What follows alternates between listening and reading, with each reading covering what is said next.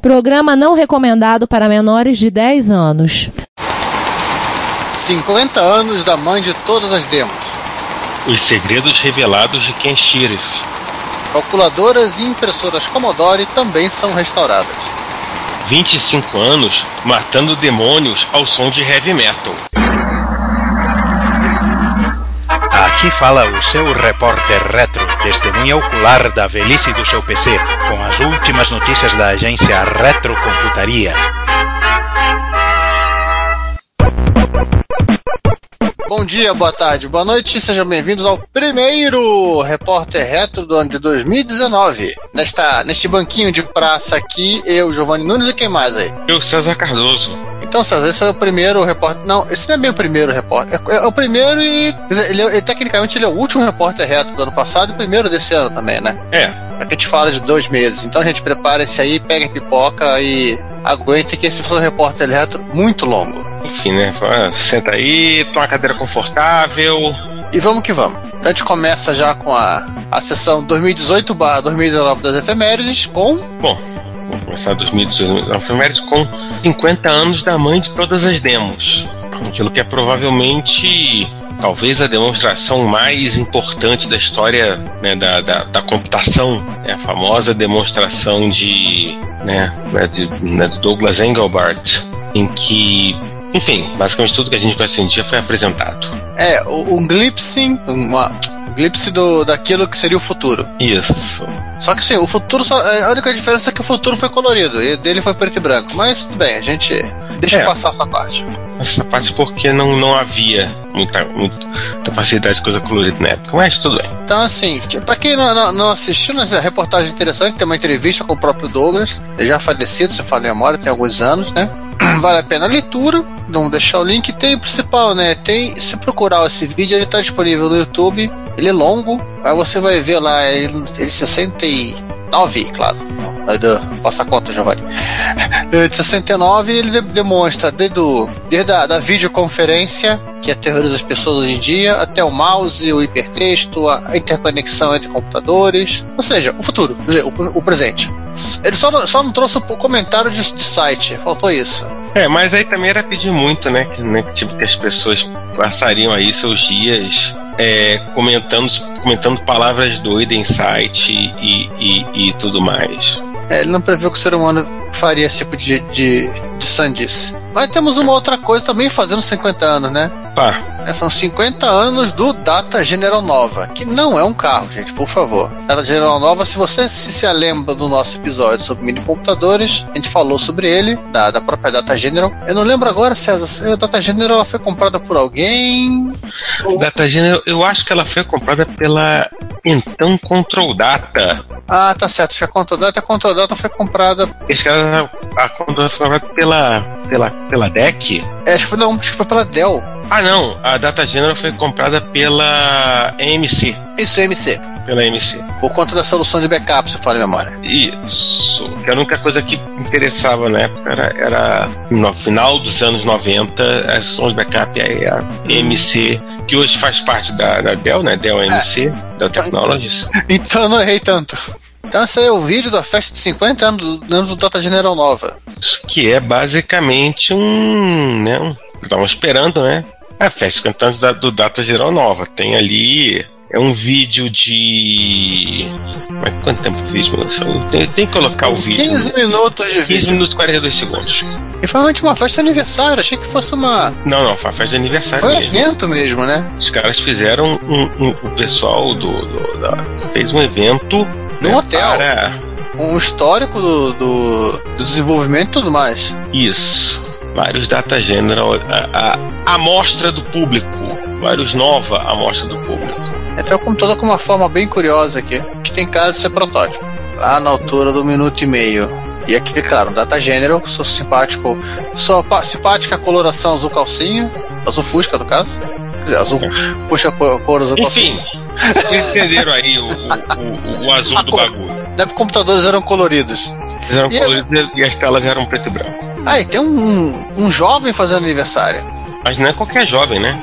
É, foi, foi fazendo aniversário ano passado. É, enfim, mas foi dezembro do ano passado, então tá, tá tudo junto. que 25 anos de talvez um dos primeiros grandes jogos para IBM PC. Não tecnicamente o primeiro FPS, mas, o, mas literalmente o, o FPS. Isso que a gente já falou dele, né? Que é exatamente. Só pensando 25 anos, de, né? Em que um mundo é, insuspeito foi apresentado a muito heavy metal, muito gore, muitos demônios e, e ao Dungai, que, é, que agora foi renomeado como Doomslayer, mas tipo, dane-se Bethesda, Dungai. E como não podia deixar de ser, né? Vai deixar um link do Hackaday que comenta 25 anos de metal. E o John, e o John Romero, que, que não Romero. perde oportunidade, ele lançou um nível novo para pro, pro Doom clássico, né? Chamado Sigil. E que se você quiser, você pode gastar até 166 dólares numa versão que tem, além de um bando de coisa, tem uma estátua do, da cabeça do John Romero, a moeda, não, etc. Gente, atenção, gente, não é a cabeça do John Romero decepada, por favor. Quase que o busto, né, do, do, do John Romero tá aí, tá aí disponível, porque, né? Porque, porque o John Romero, quando, tem, quando ele tem o que fazer, ele vai e lança um nível novo de Doom, né? Ele lança um novo nível de Doom, fica procurando o Apple II no LX, dizer, no, no Craigslist. Que provavelmente ele, ele já nunca lembra de, de consertar o dele.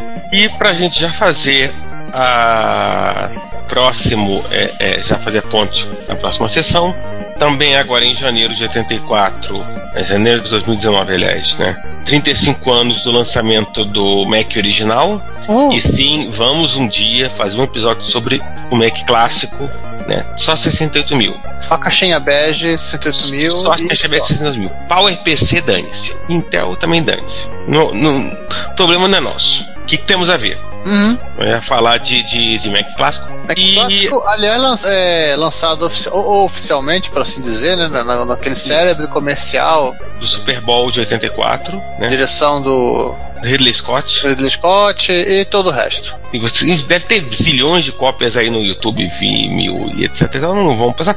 Vamos falar uma coisa mais interessante que é deixar um recap de um Mac Classic, Mac Classic 2, na verdade, que o cara teve o cuidado de óbvio, né, tirar muitas e muitas fotos do trabalho que ele fez. Para quem gosta de ficar vendo chip e, outra coisa do gênero. Pra quem gosta de computer porn. É uma farra sem fim. Inclusive depois ele conserta, tá lá rodando System 7.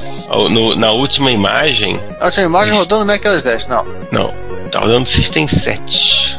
Acho que é o, é o último que roda na, na, nessa família, 701. É, 701. Esse já é o Macintosh na, na, ainda no, Ainda no estilo caixinha. Ah. 4 MB de memória. E com isso a gente já passa logo pro. né? Sim, a gente já, já vira e toca pro, pro Hackaday. E um. Não, não, não dessa vez um Macintosh clássico, mas ah, no mesmo case, o S, mas um. Sumiu. O SE30. O SE30, que já tem muito mapa de processamento. É. Como assim ele tá tocando Spotify? É, basicamente é que é que que ele fez? Ah, pera, é aquele é aquele é aquele Mac com com Wi-Fi. É aquele que a gente já falou que tinha um um bridge Wi-Fi Ethernet. O que o cara fez foi fazer um, um controle remoto pro Spotify Connect. é, é o Mac clássico com anteninha de Wi-Fi atrás. É, a gente já falou algum tempo atrás dele e o, e o cara e tem a foto bonita que ele, que ele colocou dois caixões da Yamaha. Duas caixas de, duas caixas de som da Yamaha que são quase o tamanho do Mac. Para quem é, é tarado por som, né? É uma Musicast. É, que, que, na verdade ele explica. É, as caixas de som que tocam a música e o Mac simplesmente comanda a caixa de som para dizer o que é que tem que tocar. É, porque justamente o que, eu, o que, o que eu estava procurando aqui era a, conexão do Mac com a caixa de som. É no Wi-Fi, então. É, é no Wi-Fi. E aí ele fez um, um cliente né, né para fazer esse, esse trabalho de, né, de fazer o Mac comandar as caixas de som. É, inclusive ele se deu ao luxo, de, ao luxo, literalmente, de fazer com jeito a opção de você ter a, a, a capa, a arte de capa do. É, em um bit. Em, é, monocromático. Aí a, solução, a, a, seleção musical dele, dele tá quase boa. E ele, e ele fez o. o ele fez, trabalho de fazer um bridge OAuth para rodar no, no Mac clássico, porque como toda aplicação que se preza em 2019, né? Atualização Web Express 2019, o, o Spotify ele usou Alt para né, pra, pra acesso de programas de terceiro. Acabou aquele tempo que você tinha que entrar com usuário e senha. E aí ele completa. Ele criou o Mac Out. Ele criou o Mac Out para fazer esse trabalho. E, cara, esse, esse, esse trabalhou. Acho que a parte do cliente no Mac foi a parte mais trabalhosa. De fazer o Alt e montar a API, esse devia estar mais ou menos. Você já conseguiria achar uma coisa mais, mais pré-pronta. É. Mas achar um. alguma coisa. Um, achar um. Entre aspas, um, um Spotify-like para usar no. que é pré-pronto para você trabalhar no, no Mac, não. Esse ele fez do zero. Ou quase do zero. É, é um, é um trabalho é, que, que não é pequeno, não, é muito trabalho. E quem se interessar, né? Pode, pode pegar tu, todo, todo o trabalho dele, inclusive o Mac Play feito simpaticamente em C++ É. e Objective-C, como toda boa aplicação que você tem que fazer para Macintosh, ou não. Enfim, tem é. E sempre o comentário do. Mesmo comentário do, do Brian Benchoff, né? Que ele, que ele faz questão de dizer que toda vez que fala algo de, de do Mac S3, que foi, é o maior computador já feito em todos os tempos. Ah, claro. Mas aí é uma opinião pessoal, não é nossa. Certamente alguém vai dizer que o maior computador de, todos os tempos já feito foi o Expert.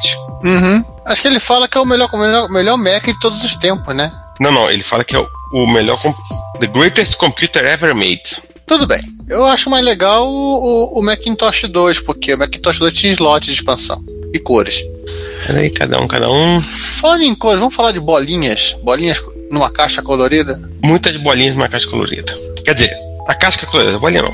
É, as bolinhas, todas as bolinhas são brancas. O Glenn Anderson foi na, Make- na Los Angeles Mini Maker Fair e ele resolveu fazer uma demonstração de uma coisa que em livros de, de, né, de introdução lógica, computacional tal, é, acontece muito que é o pessoal utilizar é, né, né, Usar lâmpada, né? utilizar água Hum, né, como uma maneira de, né, de, de ensinar né, né, né, todo, né, todo o flow dos elétrons, etc e tal. E realmente ele, tipo, levou a sério isso aí. Foi um computador de água. ele, queria, ele, ele implementou a lógica NMOS. É, ele, ele fez, ele mostrou uma, uma operação, né, que é um adicionador binário com, né, com duas entradas de 4 bits e uma saída de 5 bits. É, ele criou uma. Isso aqui é uma porta nó. hum, É uma NAND, né? É,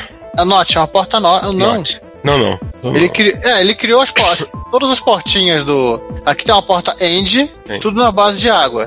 Porque água vale mais que elétron. Tem um vídeo também, é bem. Mas tá bem. Assim, é bem bacana. É um, é um trabalho bem bacana de ens- ensinar e explicar como é que. Né, como é que a coisa funciona. É, ele está ele tá explicando literalmente a, a eletrônica dentro da- das portas, né? Ele, ele implementou com água. Essa aqui é uma portinha, uma portinha de é uma NOR, é um inverter. Ele implementou aquilo que as pessoas fazem com elétrons usando água. Isso é interessante. Isso é bem interessante. E, e seguindo aí tem, olha, uma coisa que tem em tudo que é plataforma. Até no MSX. Tem. O quê? Mega Demo. Mega Demo. Na verdade, eu, eu conhe- eu conheço o Mega Demo do Apple II GS. Não conheci o Mega Demo do Apple II. Pois é, basicamente o Dieter fez um, um mega demo de Apple II Primeiro colocado na, na Demo Splash 2008, 2018. e que é óbvio que começa, né, né sempre com uma zoeirinha e começa usando a, famo o famoso, a famosa tela de boot do Basic do Commodore 64. Neste ínter, a gente para o processo de gravação e explica pro, pro Ricardo que foi invocado pela palavra MSX, que estamos no, na no, no item 3C. Exatamente, cadê o... Cada apareceu aí. É, eu já tô aqui já há alguns minutos, mas eu só pra saber, pra não entrar atropelando, por isso que eu perguntei. Só pra constar, fica a dica, clica no, no, no site do Mega Demo e vai no FAQ, procura a última pergunta do FAQ. Ó, pra quem não lembra, é mal acostumado com o mouse, só aperta a tecla End, tá? Que- agora eu vou ter que ver esse fac. Senão depois eu não vou Eu olhar. vou, eu, vou, eu vou jogar no, no. Eu já tô vendo aqui, já abri. Ó, é, isso é agressão verbal que chama. É, tô vendo aqui. É assédio moral, né? Isso é agressão verbal. Isso aí é, é- isso aí é criação de Flame War. Isso é assédio moral. né? Ali- aliás, é o primeiro comentário do no Hackaday. Look like invitation for flame. Como é que é? Brace yourself, Flame Wars coming.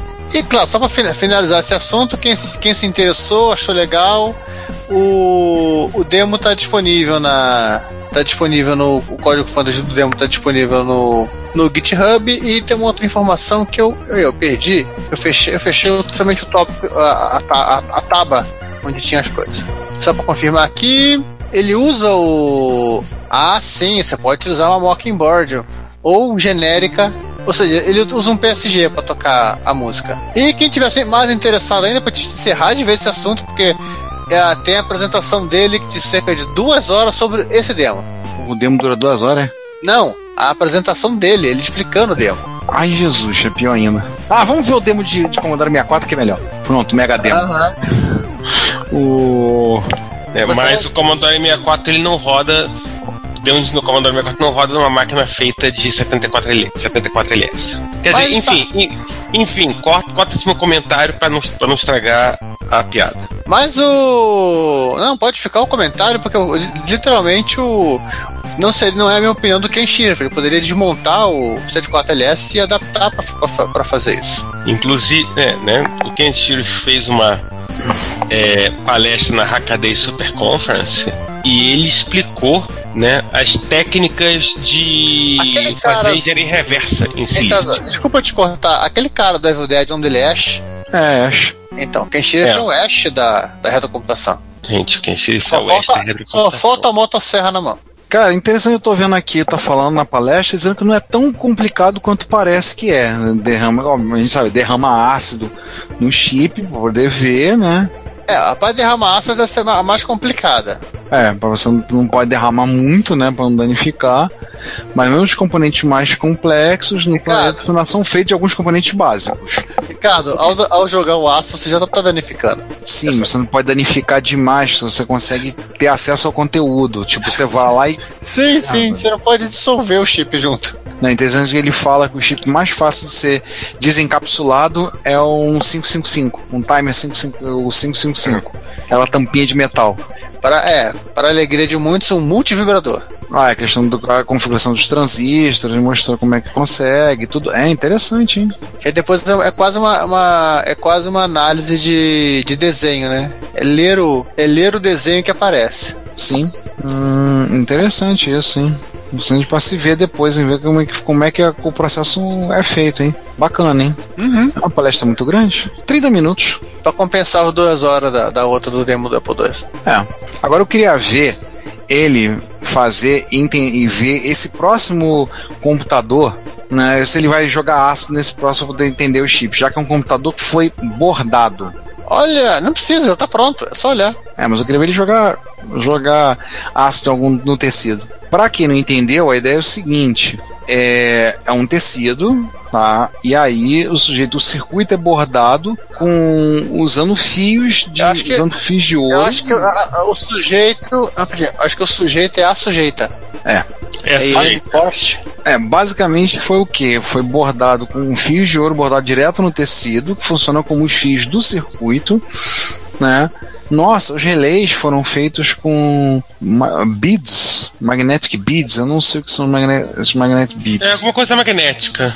É, Era pra, pra fazer o, o, né, o, o abre e fecha, né, que o relé faz. Sim, sim, para poder fazer o contato. Uau! Essa esquece das coisas. Sabe de saber- graça. Você, você quer saber o que é beads mesmo? Miçanga. E todo o circuito funciona como completamente programável, apesar de ser extremamente rudimentar. Ou seja, é um Olha, circuito basicamente deixa- feito de miçanga. É. Isso é Deixa só aí, É o ajude o pessoal de exatas. ajude o pessoal de exatas. Não, ajude o pessoal de exatas a fazer computador com miçangas. Exatamente, né? Entendeu? Aju a- ajudar o Não, pessoal de, de exatas a, fa- a fazer miçanga. A fazer computador miçangueiro. Pois é, não falam tanto que o pessoal de humanos só sabe fazer miçanga? Então, chama o pessoal de lá, né? Coitado do pessoal de humanos. É. É, quase esse circuito dá um novo significado para o termo wearable, né? Computador vestível, né? Sim. Dá um novo significado. É possível algumas operações lógicas, um esquema. E existe, inclusive, o circuito desse. todo o esquemário do circuito desse circuito. É, o, o, o objetivo da artista isso é uma é uma é, é uma exposição, instalação, uma instalação né? que ela fez em Viena era justamente ter um computador é, de, de 8 bits utilizável né, né, dentro dessa técnica clássica de bordado a ouro, essa técnica de bordado, no caso usando ouro como condutor. E vou te dizer, a peça não é pequena, hein? É grande. É grande, hein? Poder fazer. É uma pecinha grande. Tem o diagrama esquemático da placa. Nossa, vou botar para meus alunos resolverem, meus alunos de lógica resolver essas portas lógicas aqui, fazer esses circuitos aqui, mostrar para eles. Se divertirem. E, e é aonde os pontos, os, os pontos pulam para evitar o contato. Sim, muito, muito, muito curioso. Agora, que papo é esse de fizeram um, um, um, um 6502 rodando a 20 MHz, todo feito de 74LS? Porque sim. Porque ah, tá. alguém chegou à conclusão de que o mundo precisava de uns IA502 rodando a 20 MHz com 74LS. O mais divertido é que a placa do 70, essa placa, vou explicando para os nossos ouvintes. É feito uma placa, o cara montou um 6502 todos os 74LS. Obviamente não tem o tamanho de um 6502, é uma peça grande, razoavelmente assim, talvez do tamanho de um caderno pequeno, assim, está ligado, está do lado de fora de um Commodore 64. Sim, isso é pequeno, é o tamanho de um caderno, o tamanho de um drive 3,5, por assim dizer, e lembrando que feito com SMD. Se fosse com, com os DIP convencionais, o, encapsulamento convencional seria talvez um tamanho de um, de um 1541. Ou então talvez o tamanho do Commodore 64, né? É, mais um. Na verdade não é um Commodore 64, ele tá rodando isso num VIC 20, eu errei. É um VIC. Num VIC, nossa. Que coisa legal. E o cara dizendo, bem organizadinho, não, assim, não é o primeiro projeto que fazem assim, mas bem bacaninho, hein? de se ver. É interessante. Porque é uma forma de você ver também como a coisa funciona, né? Não, e é um, é um, proje é um projeto bem limpo, bem feito, não um projeto. É, é, é óbvio, vai ter fio voando, vai ter fio voando, porque, cara, é um bando 74LS. É, teve um fiozinho aqui que na, detalhe na foto que não ficou, essa parte não ficou limpa, pelo menos. Vocês viram a foto no site, no blog mesmo? Aí você vê a quantidade de conectores para um lado e para outro. Aí a coisa fica feia. É, o bagulho chama circuito integrado por um bom motivo. Mas quando você um... desintegra, você né, descobre essas coisas todas. Ah, cara, de por que fazer com 6502 no site tá interessante, falando todo o processo, a imagens, como é São que foi quatro placas. Sim, é por isso que ele fez tudo em SMD, né? Uhum. São quatro placas a poder fazer. É, velho. Ba bagulho é doido. Me lembrei daquele MSX empilhado. Aham. Uhum. Ah, o MSX empilhado. Que eu esqueci o nome, alguém vai me lembrar, alguém bota aí nos comentários o nome que eu não tô lembrando. Mas então, a gente ficou dois meses sem fazer repórter reto, tem muita informação, muita notícia, e nesse intervalo ocorreu também a, o, o Chaos Computer Congress, né, que ocorre em Berlim no, entre o Natal e o Ano Novo, ocorreu no, entre o Natal e o Ano Novo de 2018, é o 35 O que que rolou lá? Teve alguma coisa boa de retrocomputação? É, não teve assim muita coisa boa de retro, mas mas teve uma palestrinha bem interessante sobre, né, é, vírus e pegadinhas para MS-DOS. Então teve novidade relacionada à parte de vírus. Eu estou vendo uns códigos em assembly aqui na tela. É porque que explica como é, como é que funciona. É, ele fez uma dissertação. O Ben Cartwright Cox fez é. uma dissecação da anatomia e da fisiologia dos vírus. É, aqui no caso, esse trecho de assembly está gerando uma int 21, com aquelas interrupções por, por software da arquitetura do PC. É, e tem o, gerador de interrupção e ele tem aqui como é que é feita a chamada pro, no caso do interrupt handler e a, e a chamada pro referido handler que, que cuida de fazer fazer a arte, a coisa, a coisa boa, a coisa, a coisa má dentro do dentro do computador. Se você tiver curiosidade para conhecer, eu tive uma vez um aluno na faculdade que o cara começou a estudar assembly por conta própria que achou curioso. Se você for um daqueles que tem curiosidade como esse meu ex-aluno, é uma palestra, como são as palestras do, da CCC, que não são palestras longas, não chega a 40 minutos, uns 38 minutos de palestra. É interessante para ver como como é feito isso do tempo que homens eram homens e faziam seus próprios vírus, né? Em assembly. Não vírus em Visual Basic. Ai, pois é. Não é esses trojans escroto que esquisito que fazem hoje em dia, né? Não, não. Ah, você faz é, é, ransomware, cryptojacking. Isso é um saco. Tchau. Pois é. Isso aí isso não tem graça. E já que a gente tava- começou a falar de coisas engraçadas, divertidas, além de fazer esses próprios vírus, algo do tipo, vamos ler o disquete, mas não vamos ler o disquete utilizando um drive de disquete, né? vamos ler uma, uma controladora, né? Não pra quê, né? Vamos fazer. Particularmente se você precisa salvar um disquete. É, o cara diz como fazer. O, o CHZ Soft descobriu uma maneira fácil, usar um analisador lógico e uma saudável dose de Python. Literalmente lendo, lendo o- os bits gravados na mídia pra saber o que tem. Ele vai puxando o fluxo magnético, né? E vai pegando as mudanças no fluxo, né? O dado é, codifi- o dado é codificado nos padrões de mudanças de fluxo. É, isso aí é o mais low level que você possa pensar, né? Mais baixo nível. É, possa- literalmente você tá, você tá fazendo um FDC em Python. É, você gasta 14 mega para guardar uma imagem magnética no disco 720K. Só que no caso você tá guardando literalmente toda. É, não é só os dados, né? Você está guardando uma imagem do disco que vai com tudo, proteção, bloqueio, acho que a maior 4 Falha da mídia, tudo que tiver na mídia ali. tudo, tudo. Se a mídia tiver arranhada, vai junto, vai tudo. É realmente impressionante. Ele guarda no formato do Supercard Profile, que é formado. O Supercard é Pro, é suportado por uma grande variedade de software. Interessante, interessante isso. Muito louco isso, muito louco. Não é o único método para recuperação de, de dados. É, tem o mais fácil, tem o mais fácil que é usar o próprio, o próprio drive, né? E o, o computador. Não, existe, por exemplo, com drive uma controladora específica, né? Tem umas placas, a CryoFlux, por exemplo, não é uma placa barata, mas você pode usar para recuperar, fazer a leitura desses dados. Mas nenhum deles utiliza um analisador lógico, então É, perdem. nossa. Tem um aqui que é o Disk Vacuum, que eles indicam que usa uma placa com FPGA, ó, assunto do mês, FPGA, né? Usa uma placa de FPGA para poder fazer a conversão de sinal. Uau! Para ler, mover a cabeça do drive e fazer aqui. Cara, o cara pegou também uma máquina muito bizarra. Ler disquete um CompuColor 2. Esse cara é. Espero que valha a pena.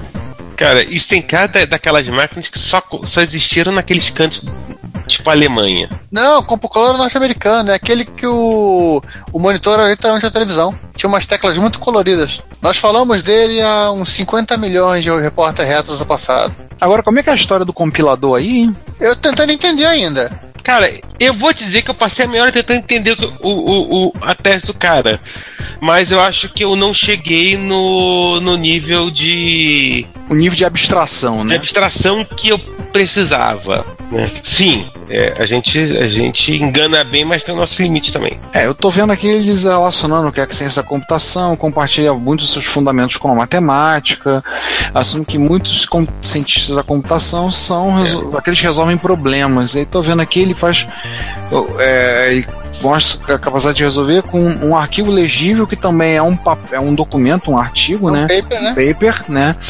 Que também é um compilador para programas em C que também pode tocar música. Cara, eu tô com uma grande interrogação. Que negócio é esse? Eu até entendo o papo de matemática e música, que as métricas usadas em música podem ter alguma matemática, dar alguns assuntos interessantes, alguns trabalhos bem interessantes. Mas que negócio é esse de um compilador em C que também toca música? E é um documento, é um arquivo TXT. É, se você renomear o paper.txt para paper.exe, você vai poder utilizá-lo como um compilador C. Porém, se você abrir no seu editor de texto predileto, você vai conseguir ler e saber o que está acontecendo. Cara, é é uma coisa simplesmente assim. assim, é, é além da minha compreensão. Eu vou confessar, eu vou querer ver isso mais. Vou querer pegar esse paper.txt para ver. Eu vou querer ver essa, essa bodega. Não, legal que ele começa assim. Não, no evento para Sigbovic 2017 eu criei um paper estranho. É, ele pelo menos é, ele pode ser um pouco impenetrável para não para não cientista da computação. Tudo bem, eu sou matemático, mas para mim continua sendo impenetrável. Né, Não, eu ele é ter- totalmente impenetrável. Cara, não, não. Eu vou ter que ver isso. Eu tenho que olhar isso com calma. Eu tenho que ver isso. Isso aqui é aquele tipo de coisa assim, assiste, assista o vídeo do Você Tubo primeiro. E 400k que tem. Sim, o arquivo TXT é grande. Caraca, cara, é tudo bem grande. Aí eu fico olhando assim, se a gente tem, tem vários caracteres repetidos que são obviamente usando caracteres de controle. Se eu tirar um deles, sei lá, o que, que ele vai fazer? Ele vai servir um café? Não, você vai criar um vírus. não, não sei, né? Eu tiro Ou dois. então, ele- teria o pior caso, não vai funcionar. É, Cara, assim, eu vou é, é muito estranho. No texto todo ele vai explicando, ele fala muito sobre programação, sobre o stack pointer, fala sobre assembly. Jesus, isso aqui não. Isso não, não, não é possível. Não, isso não é de Deus. Não é possível. É o tipo de coisa que eu passei, passei uma hora, bateu no meu limite, não consegue passar, enfim. Enfim, sei lá, bicho. O negócio, o negócio é, é, é magia negra. Ah, vamos pra coisa mais simples então, vamos falar de calculadora. Bom, Não, vamos falar de calculadora, vamos lá. É, cadê a caixa da calculadora? aqui, é, mas não é, é qualquer coisa. Basicamente, né, o cara pegou uma calculadora de 73, a Princetronic Calculator. Uau! né? Que é de uma época em que as calculadoras elas eram é, equipamentos relativa assim de um preço médio para alto, né? preço alto e eram praticamente e era o- a fronteira da eletrônica de consumo. Era o, Naquela- smartphone, era o smartphone da época. Naquela época era Era o onda computador você, da época. naquela, naquela época era onda você ir pro Starbucks que tinha na época, né, levando essa calculadora. Sim, fica fazendo conta lá, feito um retardado. Ei, sou matemático, vê lá. Tá tudo bem, mas quem faz conta é engenheiro, então é tudo retardado mesmo. Olha, eu perdi, a gente perdendo ouvinte engenheiro aí. Não, não, brincadeirinha, brincadeirinha, tá, brincadeirinha. Brincadeirinha, Juan, tá, brincadeirinha. Mas aí, aí e, e no final do, do link tem um, um vídeo em que ele em que ele, em que ele explica todo, né, todo o trabalho de montar essa calculadora, que é a calculadora que na verdade ela se monta quase como uma sucessão de módulos. É, é toda modular. Não uma nas outras. Eu tô vendo aqui, ela tem um módulo específico que é o, é o teclado, que você conecta no módulo específico, que é, é o painel da, da, da LCD, Isso. que não é dizer, o painel, o painel, o display, né? O display numérico, que não é LCD. Sete segmentos, né? É, acho que nem o de sete segmentos direito, isso aqui é bem curioso, é bem diferente. Não, sete segmentos mesmo. É sete segmentos? Ah, não é aquele outro, não. Não, é que, E é, é que, é que tá bem. É, é estranho porque cada distro tem, tem o seu próprio módulo. Uhum. Não, né, não é um módulo único de display de sete segmentos. São sete módulos, um para cada segmento. São, se, são sete? Oito. Dois, três, quatro, cinco, seis.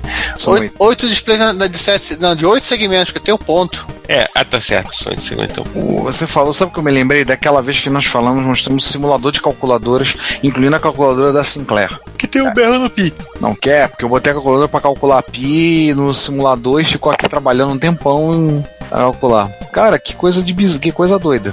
Interessante E, isso, mas, né? Não detalhe, tinha e, feito, né? e- e essa calculadora, até o pessoal da Poxa HD lembra, ela é uma. Ela é originalmente um modelo. É um rebed no modelo da Sharp, vendida pela Dixons britânica, e que utiliza o primeiro é, é, design CMOS que foi pro mercado, que foi um design da Toshiba. Da concorrente. Hum, Inclusive o chip era branco. Isso. Era, era, era um cerâmico. Ah, é L801. Nossa, acho que um dos modelos citados na nossa, no nosso episódio sobre a Sharp. Que é, eu tô vendo agora a foto dela montada. Ela parece um radinho transistorizado. Só quatro pilhas, tá, gente? Ou usando uma bateria recarregável que a Sharp vendia. que devia durar um- uma meia hora. Na verdade, o que eu tô vendo aqui, isso é até interessante, porque é, todo, todo é, quando você, as pilhas, o painel de pilha, literalmente ocupa mais da metade tamo- da caixa da, da, da calculadora. Então todas aquelas plaquinhas que gente- nós ficamos olhando, elas estão literalmente empilhadas umas sobre as outras. Porque o grande negócio é que o, é que o CMOS, quando chega, ele pega uma porrada de, de coisa num- e bota num, num chipinho. Então, é muito mais simples de você é, é, trabalhar e né, você ter uma coisa que você possa colocar dentro de uma, né, sei lá, de um, de uma de um bolso de uma camisa, né? Não. Coi- coisa que era impensável cinco anos antes. Sim. É, enfim.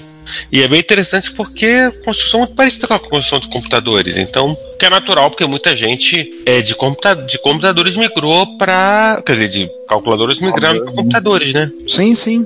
Uma coisa natural. Voz, é, né? Ah, o Voz ele, ele.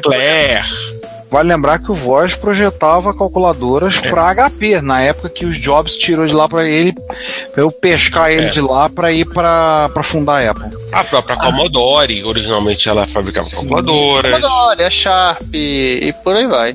Vamos levantar um morto? Vários. Oh. Rise from your grave. E o primeiro morto que a gente levanta vê é uma impressora matricial, né? Como é que é essa história aqui da matricial? Tô vendo que o cara desmontou um, cabe um cabeçote. Cara, o cara comprou uma um Commodore MPS 803. É uma impressora É. de, de- é, matricial, simpática e, de- e pelo tamanho compacta da, da, da, É. da- vendida pela Commodore, que, que devia ser um modelo da Seiko ou da Seiko, da Seikosha, né? Ainda bem que você falou da Seiko Epson, né? Ainda bem que você falou que era da Commodore, que eu quase que eu perguntei, jura? Commodore no nome, eu achava que ela era da, da Atari. Ah, mas eu não sabia que a Commodore tinha feito impressora, tinha pelo menos licenciado vendendo impressora com a sua marca. É, a Commodore licenciou, a Commodore vendeu é, impressora. Não era impressora assim. No caso, o, o o cara comprou, né, tava precisando de uma de uma arrumação porque a né, não tá funcionando, alguns pinos não estavam se movendo e etc e tal. A cabeça de impressão é gigantesca. Sim, sim, sim. E o cara refez a cabeça de impressão. Meu Deus do céu. Eu já desmontei cabeça de impressão de impressora. Não, o cara, o cara, o cara teve que abrir, descobriu que tinha selenoide é, é, nem curto. Tava, tava, tava, tava precisando de uma Sim, eu, eu já, eu já abri cabeçote de impressora pra ver, coisa assim. Caramba, agora eu tô olhando a impressora. Che, parece um. Lembra uma, uma lei de 80 em termos de tamanho. Você É. bate aqui ela, hein? Tô falando mal, eu falei assim, mas é bonitinha, danadinha. É, era impressora matricial e- barata. Deve ser uma análoga do, do que era a MTA, no, com caracteres em PETIC. Ah, é porque se não tivesse pets que também não dava, né? Tinha que ter. É, ni- Commodore, não, gente. ninguém ia conseguir entender o que estava sendo impresso. Com certeza. É legal, hein? Caraca, que trabalheira, hein? Desmontar o solenoide pra poder fazer essa. Gente. É, o cara tem uma. É, ele botou uma fita de controle aqui pra cabeça pro lado de fora. Onde é que ele, onde é que ele arrumou, fi- arrumou é, fita de impressão pra ela que eu gostaria de saber? Ah, ele pegou uma velha e botou WD-40. Ah, não duvido, hein? Deve ser uma das 40 coisas que você pode fazer com WD-40. É, esse é, esse é o item 12, inclusive. E pe- permanecendo em Commodore, O cara foi restaurar uma calculadora da Commodore, né? sim, uma 786D. Também com display de, o displayzinho de sete segmentos, oito que tem um ponto. Ela parece até que tem, ela até parece que conseguiria, já que tem um espaço vazio do lado, ela até parece que poderia ter mais lugar para mais um número, mais um algarismo pelo menos. Ah, aí edifica o erro. É, provavelmente é ali que vai entrar o sinal. É, e conhecendo o desenho de calculador da Commodore, essa, essa testa alta que ela tem é o lugar da bateria. Sim, tô vendo aqui as fotos. Não, e, e- não, e- e exatamente. Ele, ele mostra as fotos por trás da bateria, ela entra na, na parte de cima. É uma. É uma D? Nunca lembro o nome dessas porra. Cinqu... Falando, bate- ni- É falando a nisso, aquela- bateriona, pronto. Falando nisso, aquelas brincadeiras que o pessoal vai, aproveite, pega a sua calculadora e digite o número 5318008. Bote a cabeça para baixo e sorria. Tem que, ser uma calculadora, tem que ser uma calculadora de sete segmentos, não tem jeito. Não É. vai funcionar naquela emulação de naquela emulação de HP48 que você tem no seu celular. E o que, que ele fez? Ele, ele abriu, né, descobriu que a calculadora tinha que estar numa única posição para ligar. E ainda assim, tipo, ele rebutava quando queria. Metade do teclado não tá funcionando direito. Aí ele abriu. Aquela história, abriu, tirou tudo, limpou todos os contatos. Ele abriu, É. falou, ai meu Deus. É aquela história, limpou, abriu, faz meu Deus, limpou todos os contatos, sabe, aquelas coisinhas todas ali, fechou tudo, e, e aí ele consegue calcular 5318008 sem problemas. Você não entendeu por que esse número, pega uma calculadora e escreve, você vai entender. Pega a calculadora do seu, do seu computador, descreva, depois gire o monitor. Não, gire você de cabeça para baixo. Algumas pessoas vão considerar que é mais fácil girar o computador. É, não, dependendo do monitor, você consegue gerar o monitor. Mas, mas enfim, pega uma, pega uma sete, ele, é, né, sete, sete segmentos que é mais legal. Agora vamos falar do concorrente? Claro. Gente, isso aqui tá parecendo um táxi dos países latino-americanos. Pera aí, qual concorrente você tá falando? Atari 800. Ah, tá falando do caso do, do, do Retro Hacks, né? É, Não, o Jambeta. Ah, tá, desculpa, o Jambeta, eu pensei que já tava falando do outro. Ah, tá, o Atari 800XL, do Jambeta. Eu salvei até esse vídeo pra ver depois. Eu gosto de ver vídeo de restauração, tô sem ver vídeo de restauração já há um tempo. Tô precisando aumentar minha dose. Salvei já pra ver. Fico com vontade de destruir uma máquina só porque se, se você mesmo restaurá-la. Não, não, não. Isso eu não tenho vontade, não. Mas, cara, depois Ah. daquela restauração do Perifratic, do Atari 800 XL, é difícil ver alguma que seja mais épica do que aquela. Mas mesmo assim, vale a pena Ah. ver. Essa ficou legal, o cara conseguiu. É que o, o bicho tá com duas cores, parece os táxis de Buenos Aires. Amarelo em cima e marrom embaixo. Marrom cocô? É.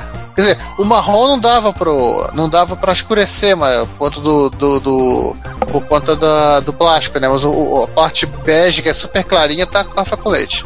Não faz um retrobyte que resolve. É. É, salvei esse vídeo pra ver com calma. Os vídeos do Jambeto são longos, bem detalhados, com bastante É, são informação. 38 minutos de, de, de vídeo. Não é coisa você, é coisa você parar e ver com calma, na, na hora do café da manhã. Agora, o que que foi aqui? Agora a gente tava falando, a gente disse agora o Drigol, né, do Retro Hacks tava com a macaca, né? Agora sim, caiu um caminhão de Atari ST na casa dele. Quer dizer, na esquina ele saiu com um balde e, e os primos pra pegar. Não, um balde, ele teve que sair com uma, uma caixa. O caminhão, um carrinho Deve de, ser com um container. sair com um carrinho de, de obra pra encher, carrinho de mão pra botar todos. os- Eu vou dizer que eu contei 14, contei é, eu contei 3, 5, 10, 12. 12 na foto. É. Tá bom o que mais? Talvez você queira mais. Jesus. Não, ele, ele consertou, assim, é, acho que a gente comentou isso uma vez que ele fez um, um Extreme Retrobyte de 23 Sim. Não, não, é. É, ele, isso aqui, ele, é, ele comenta que ele tinha um monte de Atari ST ainda pra consertar. Dá e pra ver, ele né? consertou 16 dos 23 e 4 estavam ainda na espera. Isso tudo por conta de uma, de uma coisa que ele viu na estrada. Ele, ele lembrou disso pra fazer o post. Não, o melhor no post do que ele fala: Atari, Atari em todos os lugares. Eu tô vendo aqui as fotos, os micros, as placas do lado aqui. É muito Atari ST. Meu Deus, as pilhas de gabinete. Não, e tem uma amiga lá no meio. Tem uma, um, e tem uma amiga, ele botou lá com a setinha, botou, impostor. E a tua, amiga tá, a tua amiga tá cinza, né? Você não quer saber como é que ele ficou. Não. Até o amiga tá lá no meio dizendo assim: vou me passar por uma ST pra ver se eu consigo ganhar um concerto. Pilha, a fila de lavagem dos teclados. Aí tem tipo 10 teclados secando. Não, não, não. Você, você não tecla. Pote tecla. Não é pote é, de computador, é tecla. Te- Pote de Y, pote X, pote Z. Cara, os potes de tecla. Nove potes de tecla de molho. Nossa, mãe. Jesus, mas tem uma... Nossa, que ficou uma, uma graça, então. Não, não, ele ficou bom. conta que alguma- algumas teclas ficaram com uma camada estranha que ele acha que alguém de- deve ter pintado o teclado. Bem provável. É, os teclas como ficaram. Nossa, cara, mas é, é, é pra parar e ficar olhando com calma, pra ler tudo assim. Nossa, é, de, é outro, outro item que é de arrepiar. Não, só isso aí já deu um trabalho do cão. 16 Atari ST, fora não ficaram. Ele ficou devendo quantos ainda pro concerto? Eu tinha um 4 na, na fila. E, não, isso, isso que em alguns casos ele teve que reconstruir o, o, o- É. o plástico. Hum, Em algum assim, é, o grosso aqui é um trabalho de eletrônica. Né? Mas depois ele tem a, a parte de, de, de lanternagem, funilaria e chapearia pra quem é do sul. Ah, não, um, né? Ele pegou um BBC Micro. É, Eu tô vendo o ST ainda, tem, tem, tem pivô inclusive aqui na parte, nas partes plásticas. Para, deixa pra ver depois, assim, porque senão a gente não, não, não para. Eu tô vendo já o BBC Micro que ele também pegou. Jesus, o que, que é isso em cima do conector? Jesus amado, o que, que é isso? Tá, tá sujinho? Ó, sujinho esse aqui. Nossa. Chipão da Ferrante, a ula da Ferrante. É que quem fazia as coisas lá. Soquete vazio e. Não, soquete vazio é padrão. Calma, calma, não se preocupe. de sujeira. É, esse Bib tava basicamente morto. Mas foi, foi o que ele disse. Foi difícil ele descobrir alguma coisa porque ele, ele nunca mexeu com um, não tinha ideia de como ele deveria se comportar, não tinha ideia de o que estava quebrado e não tinha ferramentas para testar. É, É, internet é sério business. Então, isso é- Sempre lembre-se disso, internet é serious business. aí ele começa pela fonte, vai indo, trocando os capacitores que com ruinzinho, que estão em péssimos, estão com problemas na fonte. Bem, ele só trocou É, não, o problema da fonte é um clássico, né? Tu trocou 11 capacitores. Nossa, mãe, tem um aqui que dá até medo, cara. Tem capacitor aqui que dá medo. Tipo, o bicho arrebentou, vazou, aquelas camadas todas. Tem um aqui, um, um cilindrozinho que tá, tá furado. É, esse aqui é o capacitor calça do Hulk, né? É, calça do Hulk, não pode ser, porque o que sobrou dele. Aí pegou o teclado, vamos lá. Deve desamarelar, o teclado tá bem, bem sujo. Lavou, ficou bom, muito bom. Agora um teclado que era só sujeira. Fez o gabinete, teve que fazer, tirar as marcas de etiqueta, aí Tá. teve que aplicar o mini retrobrite, ficou bonitinho. Ficou aí, aí resolveu o resto do problema da placa-mãe. É, vale lembrar que o, o BBC Micro, ele é cor creme, ele não é é branco. A gente fez uma vez, nós que a gente fez retrobrite, a gente fez um retrobrite aqui em casa e um amigo, um abraço do Daniel Campos, trouxe na época um BBC Micro pra cá pra gente fazer e a gente falou, pô, não clareia? Ele falou, não, esse micro é creme. A cor dele é creme. Então, ele clareou, mas não clareou 100% porque também não tinha que clarear, né? O bicho era, não, era, não era branco. Arrancando, toma arranca chip, trocou todos os tipos de memória, botou, trocou tudo, soquetou tudo. Meu Deus, esse conector aqui que dá, dá medo. Eu nem reconheci esse conector. Nem eu, não sei de que, de que, que é esse conector, mas eu sei que dá medo só de olhar. É, enfim, Enfim, o Bib, o Bib no final botou e ligou. Sim, Botou ainda por, ele- cima, ainda por cima rolou uma cerveja. Aí depois ele tem uma, um parte de upgrade que ele instala o, o data center no BIB, que é aquele que é. Acho que eles tem uma. Ele tem, dá suporte a você ligar pendrive, muda um pouco a ROM, tem um carregue mais de disco, esse tipo de coisa. Ele instalou um LEDzinho pro data center, ele instalou todo o resto de coisa. Isso aqui em casa é o Raspberry Pi. é, um, é, um dos modes é um Raspberry Pi, o, o outro não. Ah, é aquele troço que, o, que ele já, já, já permitia fazer que instalar um, instalar um ARM. Ele simplesmente instalou um ARM mais novo, É, tá tudo em casa, né? tá? E claro, rodou Elite. Mas enquanto existe outra, outra maneira de você testar se um, um BIP tá funcionando? Não, tem que rodar o Elite. Mas essa sessão Levantando Mortos, Rise from the Grave, não poderia estar completa se É. não tivéssemos o nosso italiano favorito. O patrão da sessão, né? Pois é. Quem é que tá aí? De quem a gente tá falando, César? É claro, estamos falando do, né, do nosso amigo Chad. E o Chad voltou depois de um longo e tenebroso inverno. Se bem que ainda, ainda é um tenebroso inverno lá na- no hemisfério norte. Sim. E a primeira coisa que ele bota a mão hum, foi um Amiga 600 que já viu dias melhores. Literalmente. É, assim, como ele diz, o micro chegou em estado imaculado, ainda com o selo de garantia. Ele começou a desmontar e começou a achar problemas. Aços de capacitores que vazaram. Porque não seria um amiga, né? Pois Se é. não, se não tivesse vazado o capacitor. É, ele trocou, ele trocou um LF374, substituiu por um compatível, um resistor, dois capacitores. Espero que ele tenha feito, aproveitado e feito o recap completo da placa. Ele fez, não se preocupe. Depois ele resolveu se divertir e consertar a malha de teclado de um, de um SX64. Nossa. Gente, você Também quase tava mo- precisando. Não tem linha reta nessa malha de teclado, é impressão minha. Não, na impressão sua não, não tem linha reta. Pra que linha reta? O Niemeyer fazia malha de teclado também? Olha, eu não duvido, mas. Se ele não fazia, inspirava, né? Era Aham. é, um dos daqueles que inspiravam. Tem que desmontar o teclado, pegar, tomar cuidado com os parafusos. Para... Ele disse, o plástico é muito ah, velho e não é de boa qualidade. Quebra só de você olhar pra ele. Gente, Commodore. Vocês É, querem uma coisa de, de qualidade que custasse caro? Não, não, tem MSX que é assim também. Tem. Philips que diga, né? Um abraço pra Philips, né? Um abraço pra Philips, essa miserável. Que faz aquele plástico de casca de ovo. Comprava no mesmo fornecedor, no mínimo. no mínimo. Pegar, comprar o mesmo, a mesma, mesma qualidade do plástico, ou seja, nenhuma. É, mas a malha realmente é bizarro. Aí ele usou grafite em pó para poder fazer as liga refazer ligações, né? Vai construir os pads na membrana. E aí que diz, botar uma, uma camada muito fina de grafite nos contatos. E pelo visto resolveu o pro- o problema. E aí ele vai para um para 2 TI 99 4A. No primeiro ele teve que trocar a ROM A ROM foi pro saco. a ROM morreu, ele trocou. No segundo, ele teve que trocar uma memória. Aí a RAM foi pro saco. Primeiro a ROM, depois a RAM. Essas foram hum, menos piores. É, isso foi. Basicamente foi só mais um dia. O, Aí. Ah, já se. Uma, agora, uma citada anteriormente, né? o monitor? Aham. Da Philips. Sim, é um monitor da Philips, um monitor DMSX da Philips, tá? Tava sem som. O vídeo tava direitinho, mas sem som. E aí ele foi ver que o que aconteceu? O integrado que amplificava o som não estava sendo alimentado. Então era o quê? Trilha rompida. Ele foi lá. Pois é. Ele foi lá, emendou a trilha, foi lá, fez, reconstruiu a dita cuja e problema resolvido. E esse aqui, esse monitor aqui é a versão marrom do. A marrom do. É a versão marrom de um dos 1084S.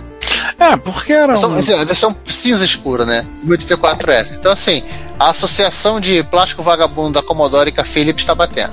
Cara, a gente vai descobrir um dia que o que o, o, o que o não, né, que o Tramel tinha um né, tinha uns brother em Eindhoven e eles trocavam figurinhas sobre onde comprar plástico vagabundo. Sem no mínimo. Eu não, vida- não duvidaria. Um dia descobriremos isso. Ah, acho que era o padrão, compra da China. Agora, o que, que é o, esse item? Eu não entendi. Esse monitor, que é o último que ele pegou, um monitor de intercom preto e branco.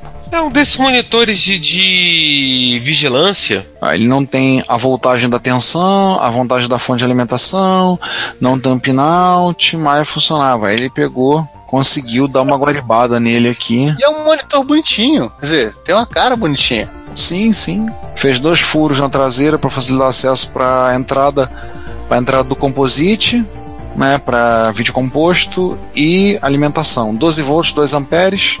Tá lá. Voa lá, funcionou. É um monitor pequenininho. Ah, Né, é Quase um monitor todo, de encontro. é como todo monitor de, de. É, hoje em dia seria um monitor de encontro, né? Monitor de, de segurança. Ele tem, tem inclusive ele perto de um. Tem perto de um 1681 que dá, dá pra você ver o tamanho dele. sim. Uma das fotos tá ele de frente para um ZX, do lado de um. É. Numa das fotos tá ele junto com o ZX81. Cara, ele é pequeno realmente. Ele é realmente pequeno. Tem, uma foto que tá de frente que você consegue ver o tamanho, menor que. E de lado que dá pra ver claramente que deve ser a mesma. mesma largura. Profundidade. Talvez um pouquinho menos profundidade. Tem uma foto dele em perspectiva perto de um Atari 600XL, que realmente o bichinho é pequenininho. É um simpático monitor preto e branco de encontro. Que é o tipo de coisa que todo mundo precisa ter. Galera que vai, vai a encontro mesmo tem que ter, né? Não. Facilitar a vida, né? Já foi o tempo que a gente ia pra encontro levando um monitor de tubo de 14 polegadas. A idade chega, né? Fica doendo Só as de costas. 14? É, tem uns que levam monitor de LCD de 19, né? Mas de tubo. Ah, se bem que encontro de MSX agora em São Paulo, o que mais tinha era TV de 29 polegadas. Mas tudo bem, eram todos fornecidas pela instituição, onde foi o encontro. Aí era legal, né? Botava, foi um, como uma foto que eu fiz, uma TV de 29 polegadas com o meu Anachip pequenininho, minha saboneteira do lado. E, e alguém vai reclamar que não, que não tava rodando Nemesis. Ah, alguém devia estar reclamando disso. Não- reclamaram comigo, mas alguém devia estar querendo jogar Salamander neles. Enfim, né? Como diz Giovanni fora Salamander. Fora Salamander, chupa que Nightmare. Porque Nightmare. Nós já falamos sobre isso no episódio. Então, vamos passar para os no... pros Mano Passa, fortalecer os fornece... os- as amizades, os fornecedores, os Os amigos. amigos, os clientes, fornecedores, etc e tal. Então, primeiro a gente começa falando do um chapa nosso aqui hum, que participou de um episódio recentemente, né? Tipo, esse desse mês. Este. Este, o, o Truco, né, também conhecido como Vitor Truco, que ele fez uma. Ele pegou o projeto que já estava disponibilizado, deu, umas, deu um tapinha no projeto e fez um adaptador. Pegou o projeto do Mesokin, né, deu uma melhorada e fez para você poder encaixar, botar cartucho num Raspberry Pi, um cartucho de MSX. Então você roda um emulador de MSX. Se não me engano, o OpenMSX agora tem uma versão com suporte, mas tem o, o Blue MSX com versão para o Raspberry Pi, que é a versão que é o Blueberry MSX. Nossa. É, eu, eu acho que tá usando o Blueberry MSX. Sim, no futuro eles querem fazer botar o suporte pro Open. E você tem a plaquinha que você vai poder botar cartucho. Então você vai ter um Raspberry Pi rodando Blueberry MSX. Esse é o MSX3? Ah, morra.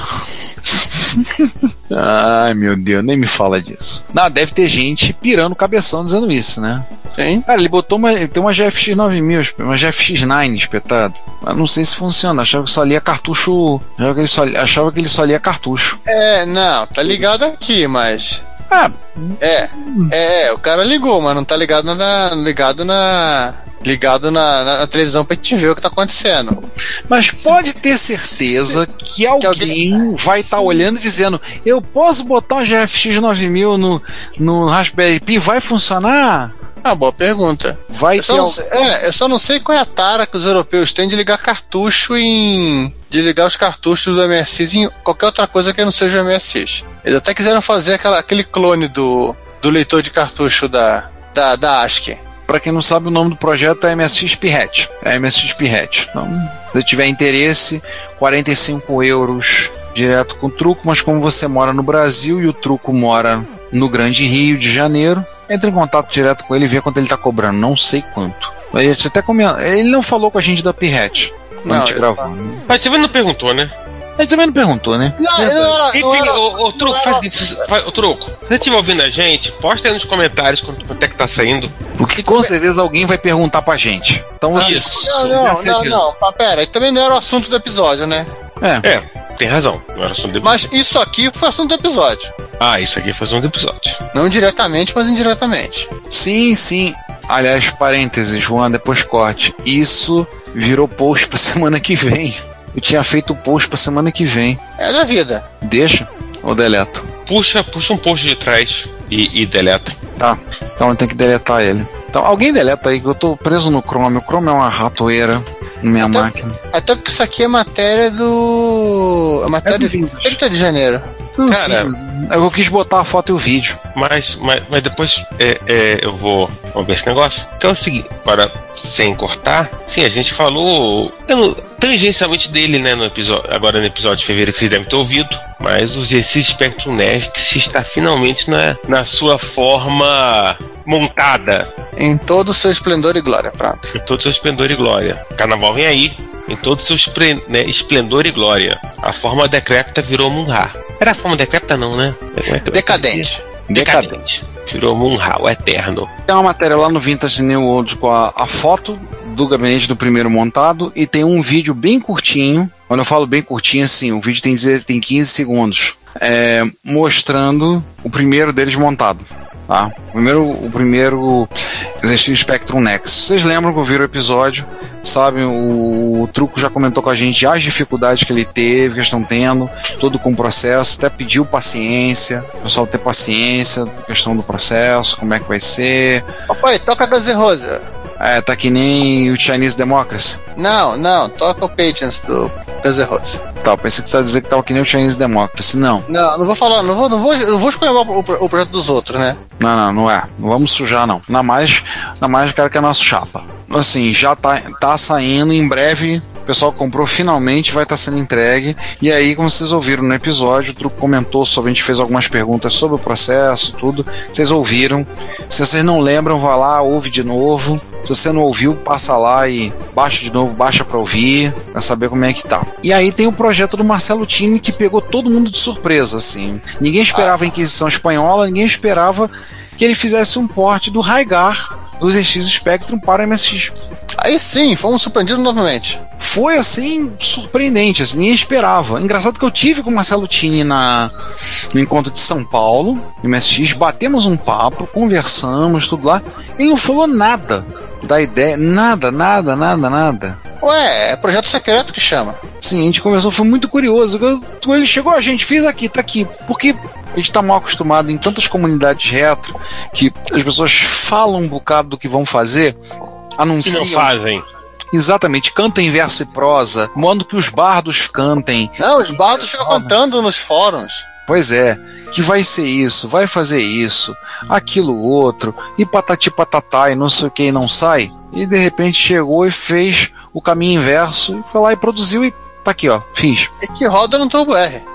Sim, no mini MSX2, ele até falou, ó, precisa de uma certa otimização no código, tá um pouco lento, mas precisa dar um, dar um tapa aí, mas mas, pô, impressionante. Eu vi o vídeo, assim, muito bacana. Muito bacana. Tem, inclusive, tem um vídeo disponível e tem. tá disponível no site dele para baixar. E ele disse que vai portar o jailbreak. Tá começando. E aí, que- e aí saindo dessa sessão, passando para mais uma sessão, cara, tem notícia hoje, hein? Que é o Face the Face, né?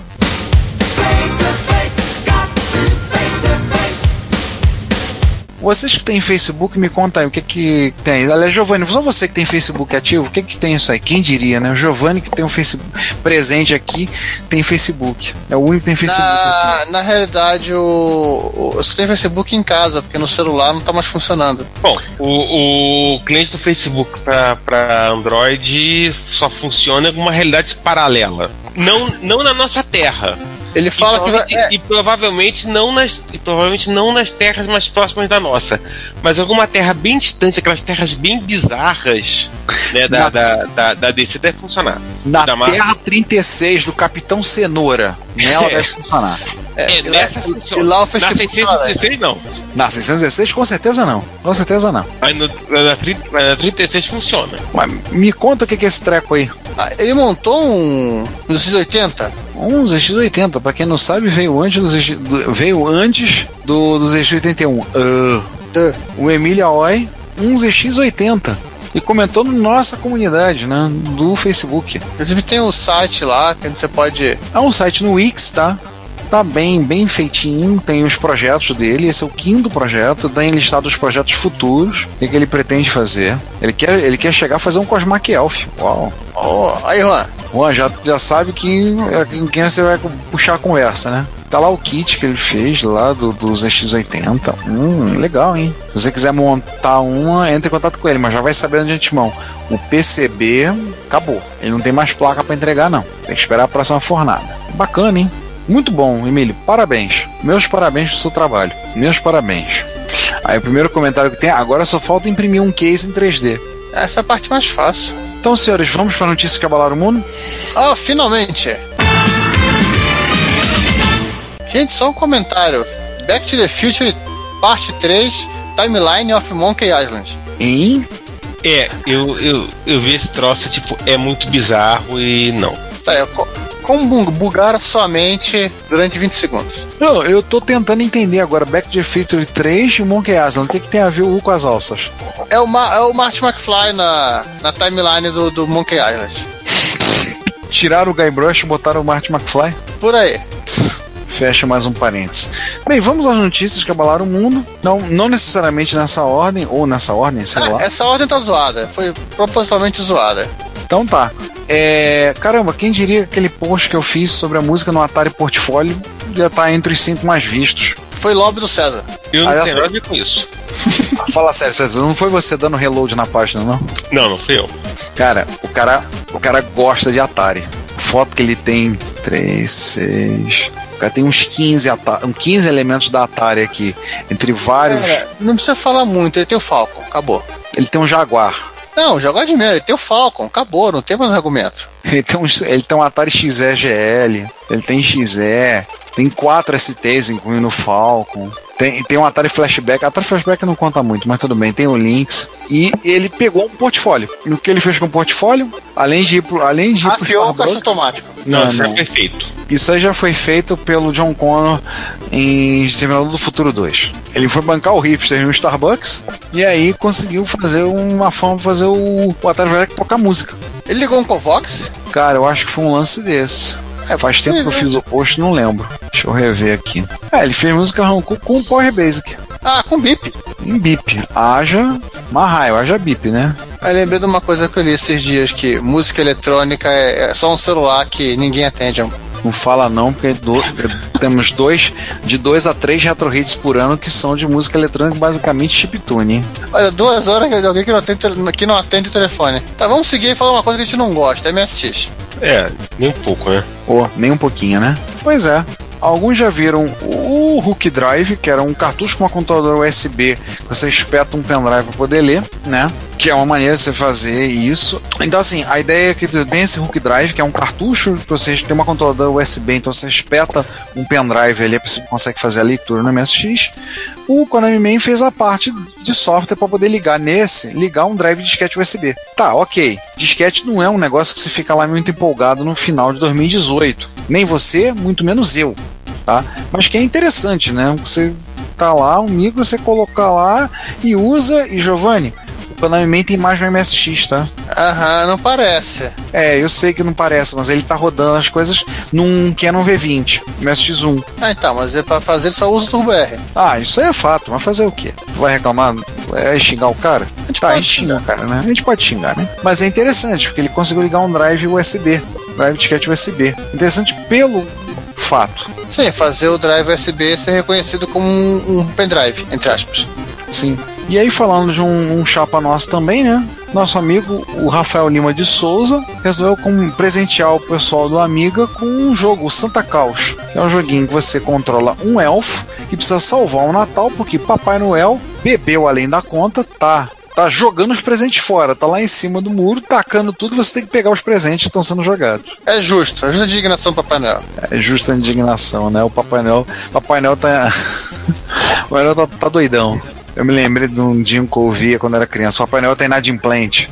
Não me interessa, eu quero meu presente. Coitado do elfo. E só lembrando, o código é do, do Rafael, né? Ele botou no próprio comentário do post que os gráficos são do Mário Santos. Ah, sim. E aí vai dizer o comentário do Bonfa dizendo: é um Scarobut em versão natalina? Quase isso. É, quase, né? A diferença é que é mais, é mais legal, são presentes, né? Não são. Esse você pode justificar, desligar a televisão na hora dos pessoal do, dos pessoal do Roberto Carlos pra, pra, pra criançada ficar jogando. É, verdade. Agora, quando é que vai sair a versão pra Atari ST, hein? Oh. Olha, tem que perguntar pra galera do. Galera de Atari ST. Ó, não brinca não que eu andei, andei, andei olhando como se programa em C no Atari ST, tá? Agora, peraí, César, me explica esse negócio. Que negócio é esse de botar um PC via serial usando Home Basic? É, cara, é coisa do, do, do Neozid. Né? O Neozid não tinha muito mais o que fazer da vida. Acho que ele tem, é que é, esse É. aqui era prioritário. É, tipo, ele recebeu um link, né, do, né, do GitHub, tipo, né, como botar da, da com 1, né, que só funciona se você tiver um PC com Basic em ROM e porta de cassete. Versão 1.1 do Basic, da, do, do IBM Basic, de maio de 82. É, Ser mais exato. É, vai ser meio, meio louco. Não, assim, Achar um é- micro, um é- PC com Não, tem peraí, peraí, peraí. Temos uma Não, lista, não. temos uma lista completa que esse podcast tem informação. É, não, a versão, assim, a versão da computaria é, é a que você falou. Mas a, o- as máquinas PC, as máquinas IBM que tem porta de cassete são mais máquinas. Tá falando do. PC, o Junior XT, XT286, AT, né, e os PS2 25, 30, 50, 55, 60, 70, 73 ou 75 Bingo! e 80. Enfim, é, não, não, não sabe se rola em todas essas máquinas. Mas Mas. Essa aqui é a maneira que você é, é, né, que você consegue botar é, é, a partir do Basic, você buta o Você faz, digita um, um pequeno bootloader, Isso. literalmente. né, para rodar a partir da a partir do cassete, no caso o Galaxian. Nossa. E o Neozid é, resolveu pegar o PCE, né, o PC o PC, e testar esse troço. E conseguiu botar. E aí, pra fechar a nossa série de posts, foi uns falando sobre a onda dos mini consoles, que pelo visto não vai sair daí tão cedo. Já tem mini console de Nintendinho, Super Nintendo, PlayStation, e fizeram do Commodore 64. Porque alguém cismou que achou que o Commodore 64 fosse videogame. Haha. É. O teclado funciona? Não. Ah, com a graça. É, até tem um comentário do Lázaro no comentário é, hackear um, um, um C64 Mini deve ser tão divertido, deve ser tão impressionante quanto é tão satisfatório quanto hackear um Raspberry Pi. Ah, é, vai pela- não vai pela curiosidade. Não, assim, na verdade, você hackeia e descobre que tem um Linux lá dentro. Aí, pô, você descobriu que tem um Linux lá dentro, o céu é o limite. Pois é. Então a gente fuçando na placa, trocando jogos, fazendo modificações, atualizando o firmware. E a gente fez uma playlist com seis vídeos falando do Commodore 64 Mini. Tem duas resenhas, alguns tutoriais, um vídeo mostrando, inclusive do Perifratic, como botar um, um C64 Mini dentro de um, um C64. Ele fazer as ligações, usar o teclado, tudo lá.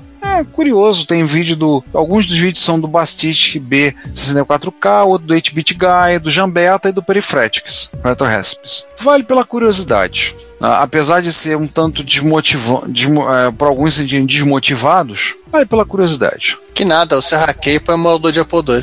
Ah, pode ser também. Também é uma ideia. Então, senhores, vamos passar os comentários? Vamos?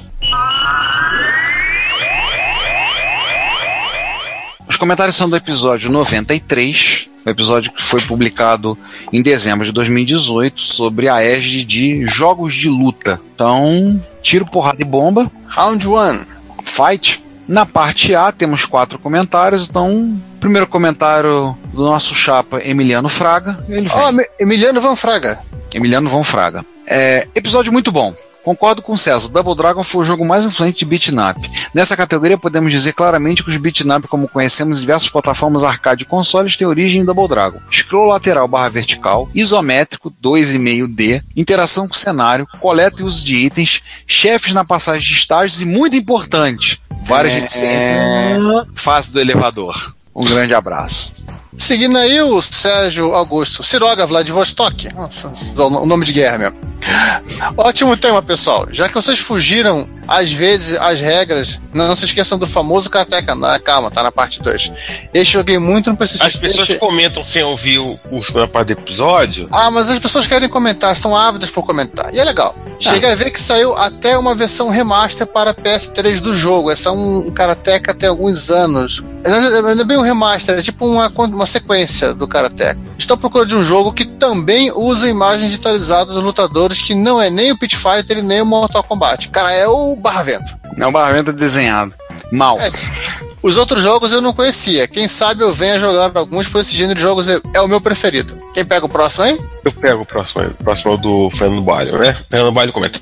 Não tem como não gostar de episódios de jogos. Tem toda a razão, inclusive. Jogos de luta eram uma realidade no meio de tanto jogo RPG de MSX, ou do MSX. Double Dragon era lento demais para ser considerado bom. Kung Fu Master destruiu o teclado, mas era legal de jogar. Assim como os Corsários. Eu lembro quando mostrei para meu primo ter caseiro o Renegade 3 e ele falou: Caramba, justo só o pior dos três Renegades foi convertido para MSX. Realmente, os outros dois Renegades que eu joguei no TK90X eram bem melhores. Sobre a referência, aí ele deixou o link né, né, do, do Simpato Amazaki no, em vídeo e, né, e no wiki do Chaves. Aham.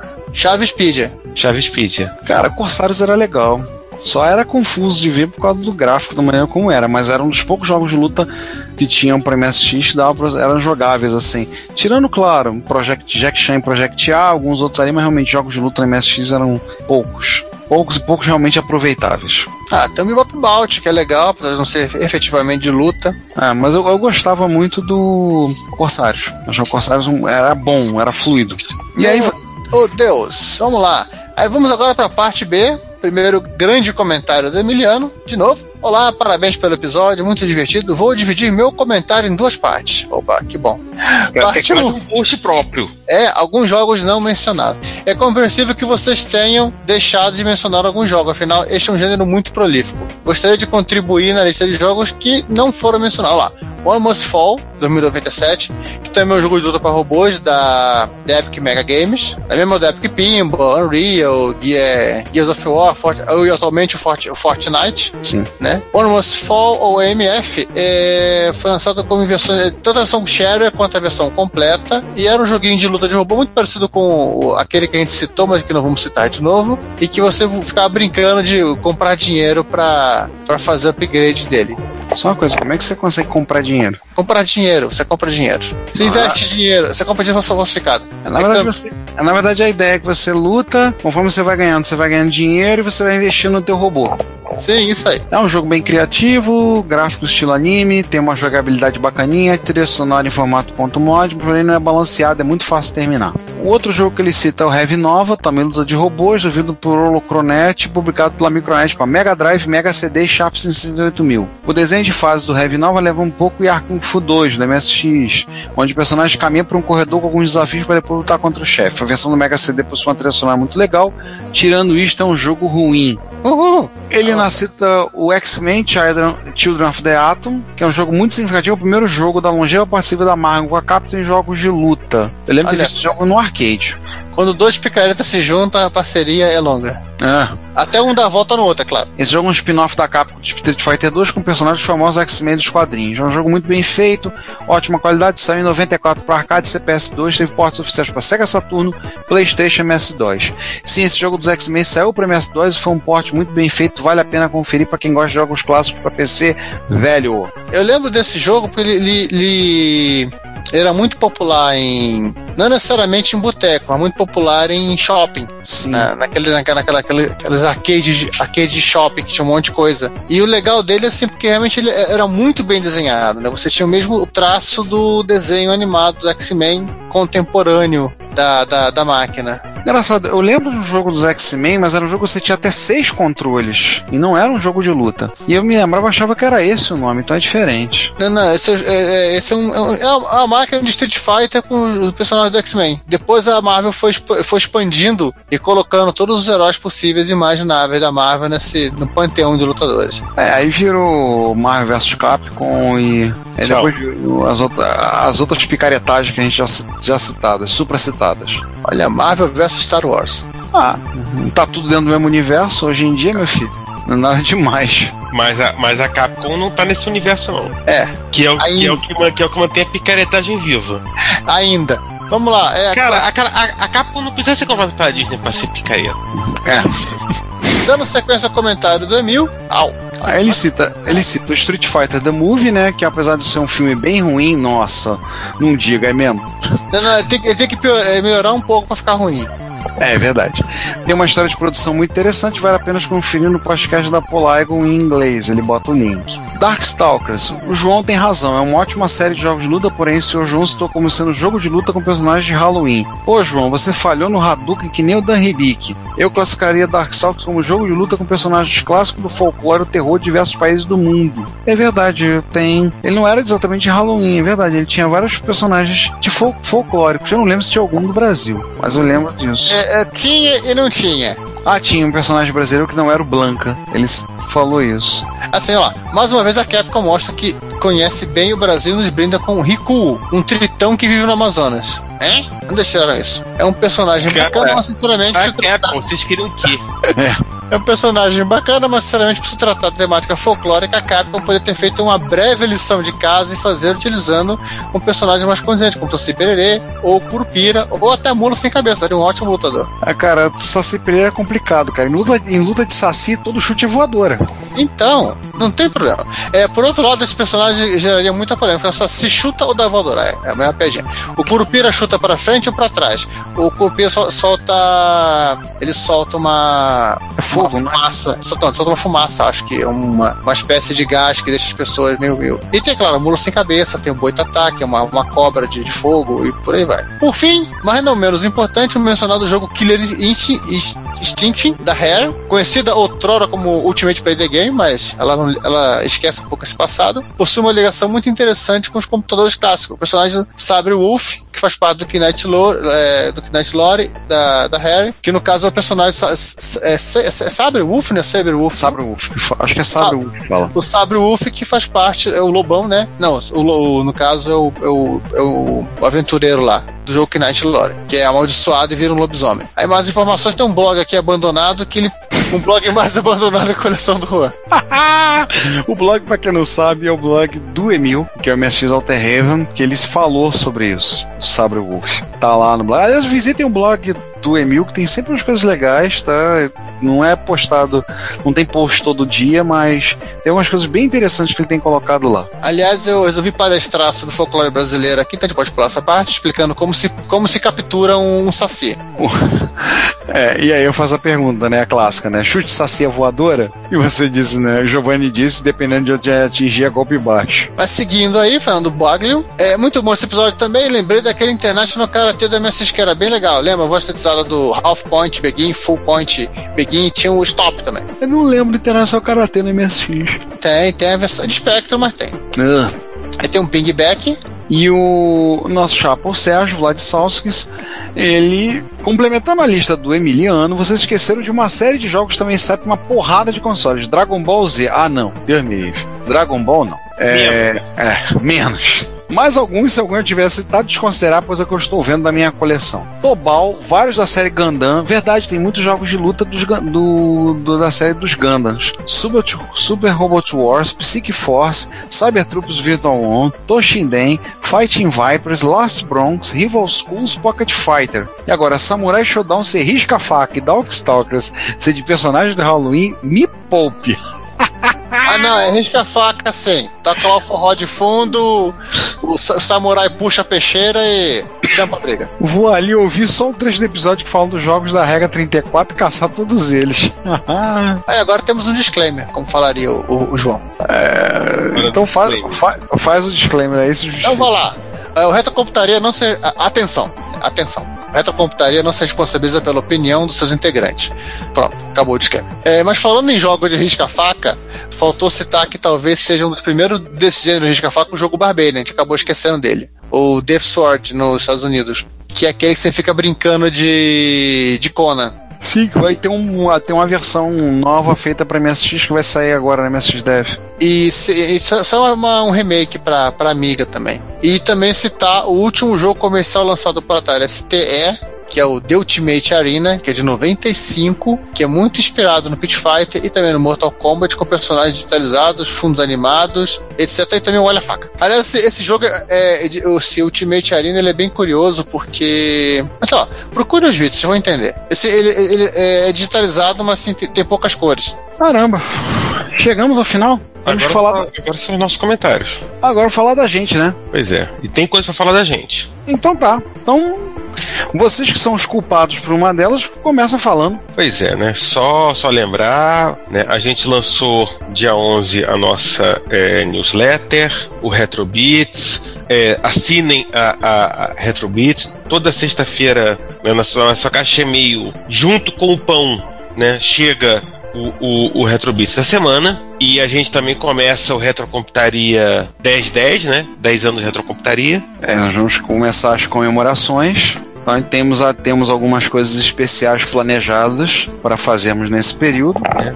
Daqui Acompanhe até. Esse ano. quando. Mas a gente é morrer ruim de conta, pode ser que algumas coisas fiquem para o 11 primeiro ano. Também, vai também. Enfim, fala Retrocomputaria 1010, né? 1010 em binário, porque se você não sabe ler binário, né? Sinto muito. Sinto muito. Volta e, e, e aprende a ler binário. E a gente dedica esse episódio aí, né? A Steve Beck, né? Que faleceu agora há pouquinho. Dia 6 de fevereiro. 6 de fevereiro, que foi, é, entre outras coisas, é, programador de vários jogos para Amiga e para Atari ST. Entre eles, ele trabalhou no James Bond 2 Robocod, no The Aquatic Games for the Millennium e no Gold Runner para Atari ST. Ele faleceu tinha 66 anos devido a complicações devido a diabetes. E ele tem praticamente três, três décadas, né? Porque ele começou ali em. É interessante, ele também é autor da, de vários jogos, adaptações para videogame de filmes da, e animações da Disney, inclusive do Rio. Do Rio, puxa, que é uma coisa bem recente. É 2011, desde 2011. 2011. Pô, bem bacana, hein? Pois é, então dedica esse episódio à memória do Steve Beck, né? Que a família possa sentir-se consolada, num momento triste e difícil como esse. E é isso. A gente volta no, no episódio de março, depois Sim. do carnaval. Exatamente, porque afinal das contas a gente tem folia. Aliás, um parênteses, é, para quem não sabe, vai haver o encontro de usuários de MSX em São José dos Campos, também conhecido como MSX Folia. Vai acontecer do dia 2 ao 5 de março, em São José dos Campos, ó, ou seja, no período do carnaval.